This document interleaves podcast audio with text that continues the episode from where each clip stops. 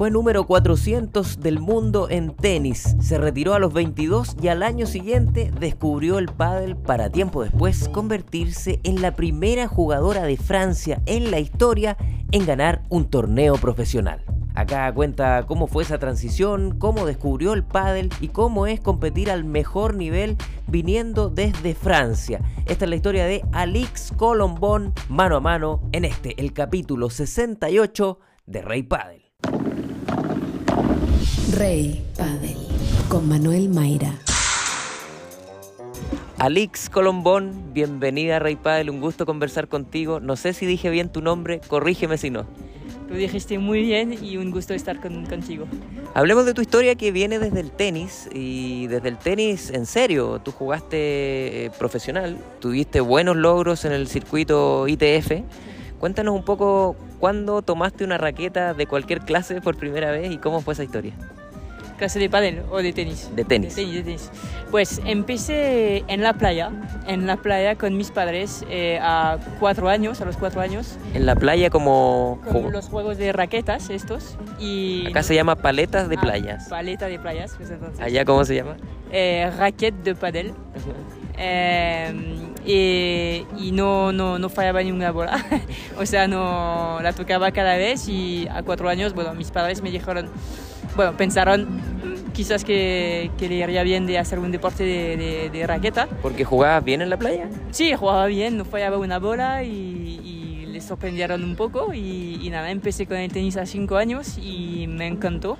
Eh, me gustaba mucho, me gustaba mucho ir a tomar clases y, nada, y luego pues mi camino fue, fue un poco, poco así. Me, ¿Fue rápido el ascenso? Sí, bastante. Eran las mejores de mi, de mi ciudad, eh, luego a nivel nacional también. Eh, Tú eres de León. Exacto, soy de León. Y, y nada, eh, y cada vez jugaba, jugaba más, más torneos, los, los mejores torneos de, de, menores y luego empecé el circuito ITF y alcancé a 400 del mundo, que fue mi mejor ranking y, aquí está. ¿Quiénes eran tus ídolos o ídolas eh, del tenis en ese momento? La que me dio ganas de jugar fue Steffi Graf. Mira. Me encantaba, me encantaba su tranquilidad, su, su, su manera de, de, jugar de, a nivel táctico, eh, bueno, me, me, encantaba y me dio, me dio ganas ella. ¿Algún hombre que tenías como referencia? En este momento no tenía, pero luego eh, cuando vino Federer, que es mi ídolo para, para siempre, eh, este sí que, que, fue un ídolo porque, bueno, por todo lo que representa, por todo lo que es, por, por, la, por su juego tan, tan bonito, tan, parece tan fácil eh, cuando no lo es.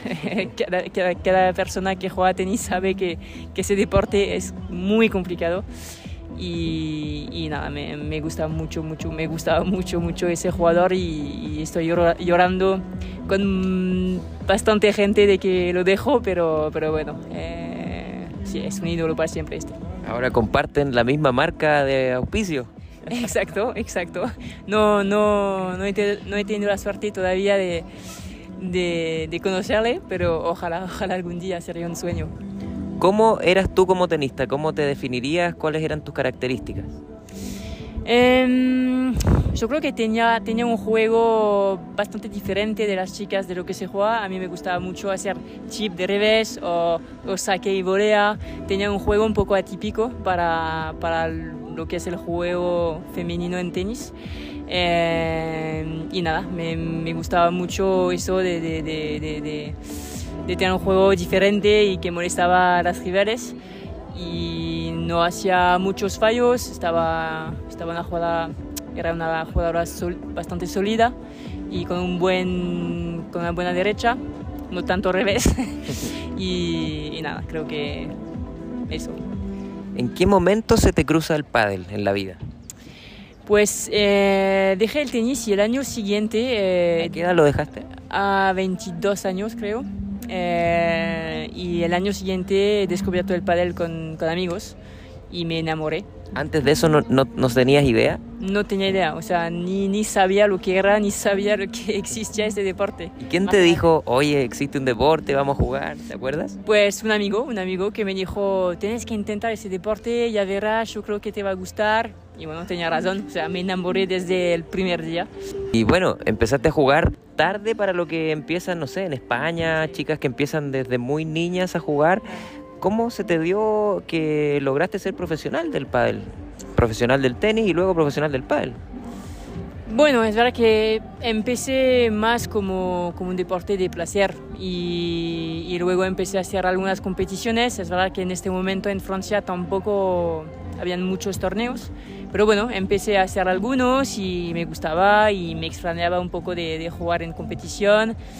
Y, y, poco a poco empe empecé a ganar torneos y, y, he ganado el campeonato de Francia y al final, eh, después de eso, dije, vale, eh, intento encontrar sponsor, eh, patrocinadores y, y irme a, a, España e intentar de, de, de, entrenar a tope y ver qué tal, sin, sin presión. Y, y, nada, me fue, me fue bien. ¿Llegaste a España sin partner?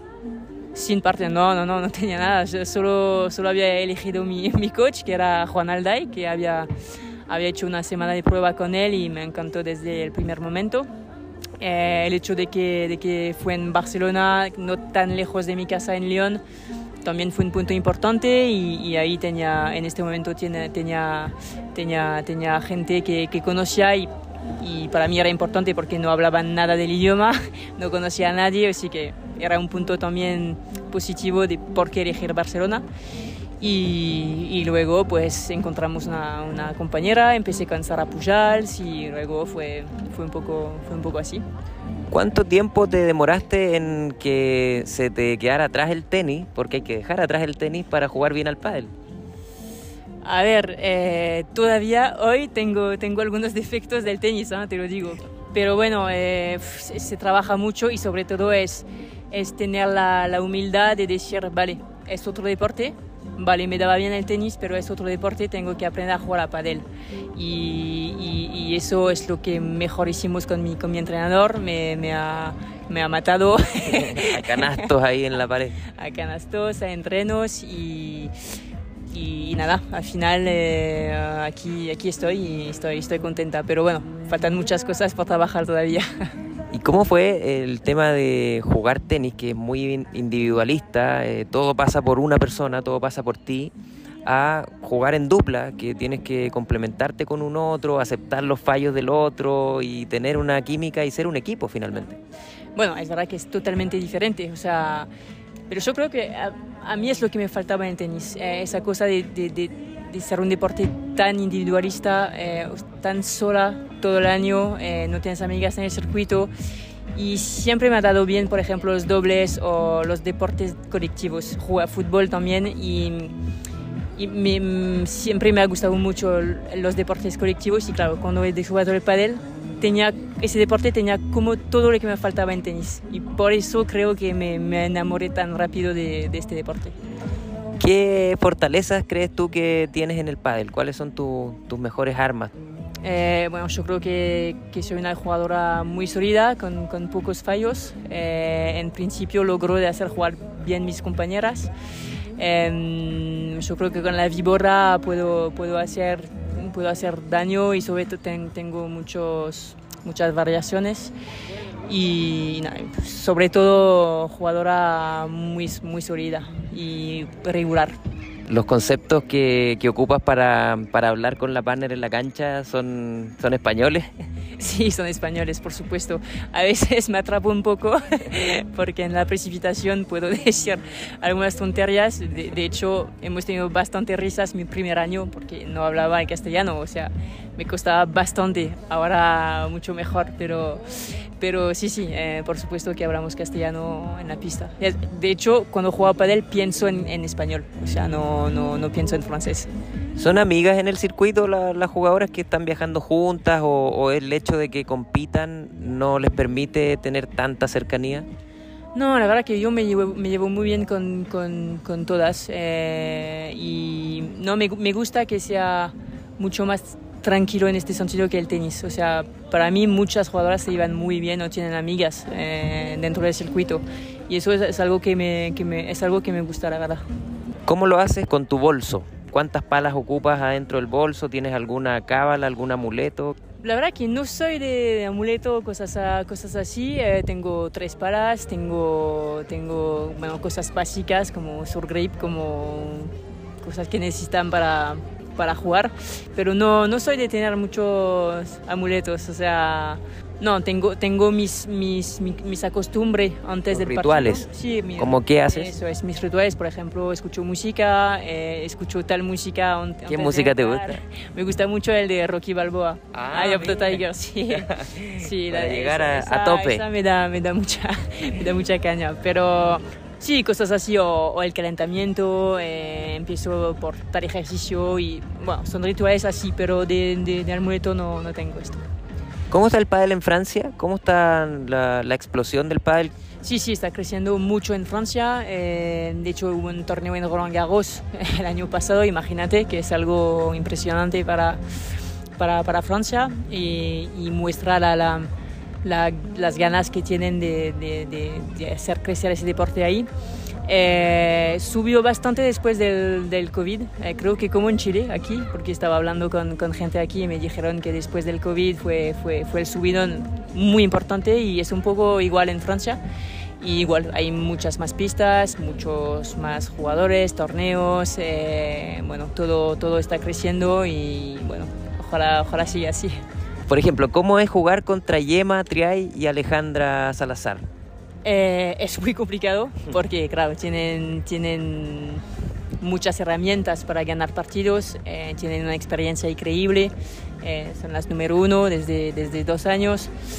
Eh, por supuesto que es muy muy complicado. Eh, hay que tener eh, el día perfecto, tener la táctica perfecta y no salir de esto. Y, seguramente que ellas te encuentran soluciones y hay que encontrar otras soluciones para, para, para intentar ganarlas. Pero está clarísimo que es, es, la pareja con Ari y Paula, por ejemplo, que la más complicada del circuito. Con ellas lo mismo, ¿no? Con Ari y Paula hay que hacer el partido perfecto para poder que te vaya bien y ganar. Sí, sí, sobre todo es la regularidad. O sea, tenemos que jugar bien, pero en el tiempo. Eh, eh, se puede jugar bien un set, pero luego si bajas te, te, comes un 6-2, 6-2. Entonces, claro, lo, más complicado es de mantener ese, ese nivel bueno que todas podemos tener, pero en el tiempo y todo el partido. Si vas a un club en Francia y empiezas a jugar y hablar de golpes, la bandeja no se traduce. Exacto, se dice bandeja. ¿Y otros, otros golpes también? Eh, víbora es víbora también. Víbora, víbora. Sí que, sí que tenemos una traducción para bajada de pared, sortie de vitre en, en francés pero no, hay muchas palabras y sobre todo lo más gracioso es que todo el, todo el mundo dice vamos o sea no incluso esto eh, incluso esto es, es, en español y eso es gracioso. Buenísimo. La última sabías algo de Chile antes habías escuchado o algún deportista por ahí que hayas conocido eh, nada excepto sí un, amigo mío que me ha dicho que Chile Chile es chulo eh, que es muy bueno, que hay mucha naturaleza, me parece, y, y ojalá a veces podemos hacer cosas eh, distintas, pero a veces no y todavía no, no he tenido la suerte de poder eh, hacer esto, pero no desespero. Muchas gracias por el tiempo y toda la suerte esta temporada. Muchísimas gracias a ti. ¿Te gustaría que tu marca le hablara al oído a padeleros y padeleras cada día? Muy fácil, escríbenos a nuestro Instagram arroba reypadel, donde además tenemos concursos, noticias, coberturas de torneos, transmisiones en vivo y mucho contenido de padel. También recuerda escucharnos todos los viernes a la 1.30 de la tarde en el programa Pauta de Juego de Radio Pauta 105.1 en Santiago y pauta.cl en todo el mundo.